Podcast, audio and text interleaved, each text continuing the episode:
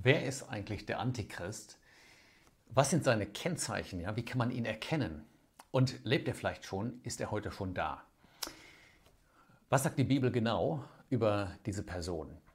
Eigentlich beschäftigen wir uns lieber mit dem Herrn Jesus. Und Christus ist auch das Zentrum äh, gerade auch der Prophetie. Es geht in der Prophetie darum, was das alles bedeuten wird, diese zukünftigen Ereignisse für ihn. Er wird einmal herrschen und sein Reich aufrichten. Aber dazu gehört auch, dass es einen Gegenspieler geben wird, einen falschen Christus, diesen Antichristen. Und es gibt eine ganze Reihe von Bibelstellen, die uns ein sehr deutliches Bild zeichnen davon, wie dieser Gegenspieler aussehen wird. Der, der Begriff Antichrist kommt vor in 1. Johannes 2 und da lese ich einmal den Vers 18. Kinder, es ist die letzte Stunde und wie ihr gehört habt, dass der Antichrist kommt. So sind jetzt viele Antichristen geworden. Also Johannes sagt, jetzt gibt es schon viele Personen, die diesen Charakter tragen, aber der Antichrist wird kommen.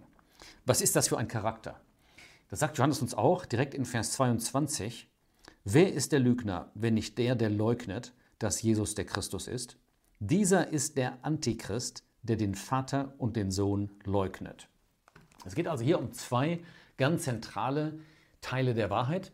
Das eine ist das Bekenntnis, dass der Jesus der Christus ist, also der Messias. Und das ist die Grundlage des jüdischen Glaubens, von dem das, der, der Messias, von dem das ganze Alte Testament spricht, der wird geleugnet. Es wird geleugnet, dass Jesus dieser Messias ist. Das zweite ist, wer den Vater und den Sohn leugnet, und das ist die christliche Offenbarung, dass Gott ein Gott der Liebe ist, der sich offenbart hat in seinem Sohn, den er gesandt und gegeben hat am Kreuz.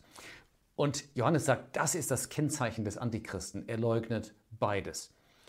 Und das werden wir auch sehen. Er wird das Volk Israel wegführen vom Glauben des Judentums und er wird die Christenheit wegführen vom Christentum und er wird beide einer anderen Religion zuführen, und zwar der Anbetung des Tieres, des Herrschers des römischen Reiches. Da komme ich noch drauf. Also Ganz klar, dieser Antichrist wird einmal kommen und er wird die Fundamente leugnen, die Fundamente der Wahrheit. Interessanterweise hatte der Jesus selber schon davon gesprochen. Zwar nicht mit diesem Ausdruck, aber er hat ganz klar diese Person gemeint. In Johannes 5, Johannes 5, Vers 43. Ich bin in dem Namen meines Vaters gekommen und ihr nehmt mich nicht auf. Wenn ein anderer in seinem eigenen Namen kommt, den werdet ihr aufnehmen. Das muss ja bitter gewesen sein für den Herrn, diese Worte auszusprechen. Er war gekommen im Namen seines Vaters, das heißt mit der größten und höchsten Offenbarung, die es überhaupt nur geben kann. Und ihn hatte man abgelehnt. Aber dann sagt er, da wird ein anderer kommen. Ja, das ist eben dieser Antichrist, dieser Ersatzchristus. Anti heißt ja beides, gegen und auch anstelle von und er wird sich so präsentieren anstelle von Christus. Und der, der, Jesus sagt, diesem werdet ihr folgen, dem werdet ihr nachlaufen. Und damit prophezeit er, was geschehen wird in der Zukunft in Israel, dass die Masse des Volkes, ein, ein kleiner Rest, Überrest wird ausgenommen sein, aber die Masse des Volkes wird diesem Antichristen nachlaufen. Es gibt jetzt eine ganze Reihe von Stellen, die von diesem, dieser Persönlichkeit sprechen auch im Alten Testament, und ich kann nicht auf alle eingehen, aber vielleicht mal die wichtigsten. In Daniel 11, da bekommt man ein verhältnismäßig ausführliches Porträt von dieser Persönlichkeit. Daniel 11, Vers 36, und der König wird nach seinem Gutdünken handeln. Er wird sich erheben und sich groß machen über jeden Gott. Hier wird der Antichrist als König bezeichnet. Er wird also politische Macht haben und wir werden das sehen, er wird ein König sein im Land, im Land Israel. Dann werden so einige Kennzeichen von ihm beschrieben. Er wird nach seinem Gutdünken handeln, das heißt, er stört sich nicht daran, was Gottes Wille ist, was Gottes Wort sagt, sondern er ist sein eigener Maßstab. Er handelt nach Gutdünken. Ein zweites Kennzeichen, er wird sich erheben und groß machen über jeden Gott. Das ist das, was natürlich in jedem Menschen drin steckt, sich selbst zu erheben. Das ist auch das, was den, den Fall Satans ausgemacht hat. Er wollte sein wie Gott, aber man hat fast den Eindruck, dass der Antichrist noch weiter geht und sich erhöht über jeden Gott. Wir werden das gleich auch noch bestätigt finden im Neuen Testament. Dann heißt es, gegen den Gott der Götter wird er Erstaunliches reden. Das wird noch ausführlicher beschrieben in Offenbarung 13. Das wiederhole ich jetzt nicht alles. Dazu gibt es ein separates Video, ist auch in der Beschreibung angegeben. Dieser Antichrist wird verführen, er wird Wunder tun, er wird Menschen hinter sich herziehen als dieser falsche Prophet. Und das wird hier auch bestätigt. Und dann heißt es, und er wird gelingen haben, bis der Zorn vollendet ist, denn das Festbeschlossene ist vollzogen. Also er wird eine Zeit wirken. In Offenbarung 13 wird bestätigt, dass diese Zeit begrenzt ist, nämlich 42 Monate. Da wird er seine größte Herrschaft ausüben in dieser Zeit der großen Drangsal. Jetzt kommt noch ein Kennzeichen in Vers 37. Und auf den Gott seiner Väter wird er nicht achten. Stichwort Gott seiner Väter. Der Gott der Väter, damit ist immer gemeint der Gott der Patriarchen, also Abraham, Isaak und Jakob. Und Gott bezeichnet sich ja oft so. Dieser Antichrist wird also eine Beziehung haben zu dem jüdischen Glauben. Es wird, ja, dieser Gott wird der Gott seiner Väter auch genannt. Er kommt also aus dem Volk Israel.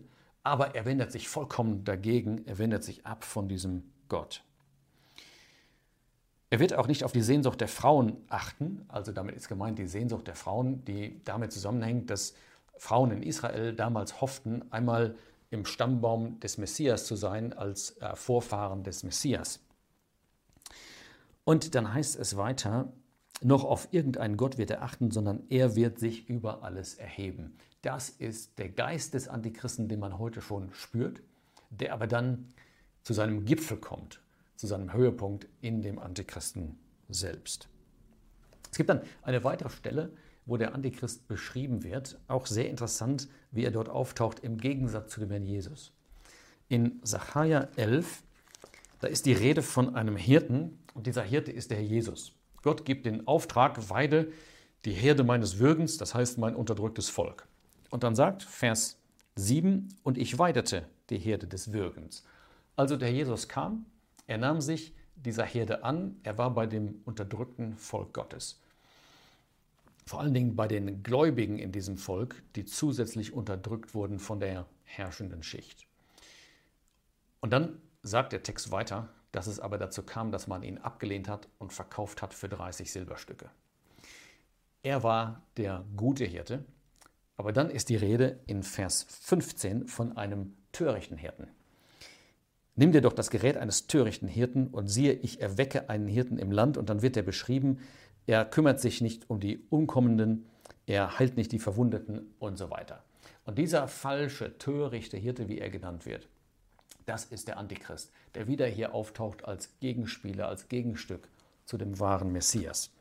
Aber dann wird schon angekündigt durch Zachariah, dass dieser Antichrist gerichtet werden wird. Das wird so ausgedrückt in Vers 17. Da wird er der nichtige Hirte genannt. Wehe dem nichtigen Hirten, der die Herde verlässt, das Schwert über seinen Arm und über sein rechtes Auge. Sein Arm soll völlig verdorren, sein rechtes Auge völlig erlöschen. Also der Arm spricht von der Handlung, das Auge spricht von der, von der Einsicht und der Antichrist wird in jeder Hinsicht gerichtet werden. Mehr dazu gleich bei Offenbarung 19. Ich gehe jetzt wieder ins Neue Testament. Da gibt es noch eine wichtige Stelle in den Briefen, und zwar im zweiten Thessalonicher Brief. Und da wird auch dieser Antichrist beschrieben. 2. Thessalonicher 2, da heißt es in Vers 3, Lasst euch von niemand auf irgendeine Weise verführen, denn dieser Tag kommt nicht, also der Tag des Herrn, kommt nicht, es sei denn, dass vorher der Abfall komme und offenbart werde, der Mensch der Sünde. Also, Paulus schreibt den Thessalonichern, lasst euch hier keinen Bären aufbinden, lasst euch nicht verführen. Manche Leute sagen euch, der Tag des Herrn wäre schon da, das heißt, ihr wäret schon in der Drangsale und Gott wäre gegen euch und das ist absolut falsch. Und er führt eine Reihe von Gründen an und ein Grund ist, diese Gerichte Gottes, die können gar nicht kommen, bevor der Abfall da ist und der Antichrist, der Mensch der Sünde, der diesen Abfall, also dieses Abfallen von Gott anführen wird. Interessant ist der Ausdruck, der hier benutzt wird. Wir haben schon verschiedene Ausdrücke jetzt gefunden für den Antichristen. Ein anderer, dann der nichtige Hirte, dann ein König, Daniel 11. Hier heißt er der Mensch der Sünde. Übrigens, da kommen noch zwei Ausdrücke. Er heißt auch in Vers 3 der Sohn des Verderbens. Und dann heißt er in Vers 8 der Gesetzlose. Das ist das erschütternde Porträt, das hier gezeichnet wird von diesem Mann. Charakteriert, charakterisiert durch die Sünde. Er ist ein Sohn des Verderbens, insofern als er ins Verderben führt und selber ins Verderben gehen wird. Und er ist auch der Gesetzlose, also der, der sich auflehnt, der absolut rebelliert gegen jede göttliche Autorität. Jetzt wird etwas Interessantes erwähnt hier über ihn. Er widersteht, es wird wieder bestätigt hier, er erhöht sich über alles, was Gott heißt oder verehrungswürdig ist. Und jetzt kommt es, sodass er sich, Vers 4, in den Tempel Gottes setzt und sich selbst darstellt, dass er Gott sei. Das muss man sich mal vergegenwärtigen, was hier eigentlich steht. Erst einmal, da ist ein Tempel Gottes. Es wird also zu dieser Zeit in Jerusalem, wohl da, wo jetzt die Al-Aqsa-Moschee steht, da wird es wieder einen Tempel geben. Dieser Tempel wird im Unglauben errichtet werden unter der Herrschaft des Antichristen. Wie genau, ich weiß es nicht. Aber es wird zustande kommen, weil es hier steht und weil Gott immer recht hat. Aber jetzt kommt's. Dieser Tempel ist dann da. Wir haben auch schon gesehen in Offenbarung 11, in der Serie über die Offenbarung, dass es dort auch treue Leute geben wird. Aber dann wird in der Mitte der Drangsalzeit da ein Bild aufgerichtet. Das haben wir auch gesehen in dem Video zur Offenbarung 13. Und das wird bestätigt in Matthäus 24. Da wird Bezug genommen auf Daniel 9, dass diese, dieser Gräuel aufgerichtet wird an heiliger Stätte. Das ist diese heilige Stätte hier. Da ist tatsächlich jetzt dieser Tempel Gottes, der wird noch so anerkannt, offiziell ist er das, aber jetzt kommt's, der Antichrist setzt sich in den Tempel. Und die Dreistigkeit ist unvorstellbar. Er will sich nicht nur Gott gleich machen, das wäre schon absolut unerhört, sondern er sagt, ich bin Gott. Er gibt sich als Gott aus, als höchste Autorität. Es ist erschreckend zu denken, dass die Menschen diesem Mann hinterherlaufen werden, der sich so auflehnen wird und auf eine so unglaubliche Weise selbst verherrlichen wird, der sich darstellt, dass er selbst Gott sei. Aber dann lernen wir auch etwas darüber, dass auch diesem Mann Grenzen gesetzt werden. Der Jesus wird handeln. Ähm, Vers 8 heißt, ähm, und dann wird der Gesetzlose offenbart werden, den der Herr Jesus verzehren wird durch den Hauch seines Mundes und vernichten durch die Erscheinung seiner Ankunft. Dann sind diese 42 Monate zu Ende, diese große Drangsalzeit, wenn der Herr Jesus erscheint in Macht und Herrlichkeit. Und dann wird er diesen Antichristen verzehren. Ich gehe jetzt nicht ein auf Offenbarung 13, wo seine Verführungstätigkeiten ähm, und Taktiken und Strategien näher beschrieben werden, sondern ich gehe direkt zu Offenbarung 19, wo dieses Gericht über ihn beschrieben wird. Da geht es ja gerade darum, dass der Jesus erscheint in Macht und Herrlichkeit. In Offenbarung 19, Vers 11, ich sah den Himmel geöffnet und dann wird beschrieben, wie der Jesus erscheint, gefolgt von einem großen Heer. Und dann heißt es in Vers 19, und ich sah das Tier, das ist das erste Tier aus Offenbarung 13, also der römische Herrscher, und die Könige der Erde und ihre Heere versammelt, um etwas Wahnsinniges zu tun, nämlich um Krieg zu führen mit dem, der auf dem Pferd saß, also Christus selbst. Und jetzt heißt es in Vers 20, und das Tier wurde ergriffen und der falsche Prophet, der mit ihm war. Und dieser falsche Prophet, das ist der Antichrist. Übrigens, erst ist er ein König, so wird er auch beschrieben in Daniel 11, aber man hat den Eindruck, dass sein politischer Einfluss schwindet und dass seine Hauptrolle dann darin bestehen wird, dass er verführt. Deshalb der falsche Prophet. Der die Zeichen vor ihm tat, womit er die verführte, die das Mahlzeichen des Tieres annahmen, siehe Offenbarung 13, und sein Bild anbeteten. Was passiert jetzt mit diesen beiden? Also mit den zwei Tieren aus Offenbarung 13. Lebendig wurden die zwei in den Feuersee geworfen, der mit Feuer und Schwefel brennt. Dieser Feuersee war eigentlich bereitet worden für Satan und seine Engel aber diese beiden Menschen werden die Ersten sein, die dorthin kommen an diesen schrecklichen Ort. Das wird nochmal bestätigt in Kapitel 20, Vers 10. Da geht es um Satan, den Teufel. Er wurde in den Feuer- und Schwefelsee geworfen. Und dann heißt es nochmal, wo sowohl das Tier ist, also der römische Herrscher, als auch der falsche Prophet, also der Antichrist. Das wird das Ende dieses Antichristen sein, dieses Pseudo-Christus, dieses falschen Christus. Er wird mit großem Erfolg Macht ausüben. Die Leute werden ihm folgen, auf ihn hereinfallen, von ihm verführt werden. Aber letztendlich wird Christus siegen. Er besiegt und richtet den römischen Herrscher und den Antichristen und dann tritt er sein Reich ein. Am Ende sind die Gläubigen immer auf der richtigen Seite. Wir leben nicht in dieser Zeit, wo der Antichrist auftritt. Nochmal zurück zu meiner Frage am Anfang, woran erkennen wir ihn? Woran sehen wir, ob er vielleicht schon da ist? Lebt er heute schon? Es könnte sein. Ich kann es nicht ausschließen, dass er lebt. Aber wir erkennen ihn noch nicht, weil er diese Rolle erst spielen wird nach der Entrückung. Erst in der Drangsalzeit, dann wird er auftreten, dann wird er bekannt sein und dann werden die Menschen ihm folgen und dann werden sie ihn auch identifizieren können. Übrigens, die Zahl 666 wird oft gesehen als Zahl des Antichristen. Das ist aber nicht gemeint.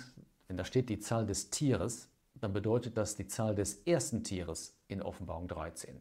Das heißt, es bezieht sich auf den römischen Herrscher. Der Antichrist steht mit ihm in Verbindung, aber die Zahl bezieht sich nicht direkt auf ihn. Dennoch, das haben wir gesehen, jetzt glaube ich, gibt die Bibel ein Porträt, das so klar ist, dass die Gläubigen, die dann leben werden, keinen Zweifel haben werden, wer diese Person ist. Und dennoch werden sie sich nicht vor ihm beugen, sondern werden ihrem Gott treu bleiben.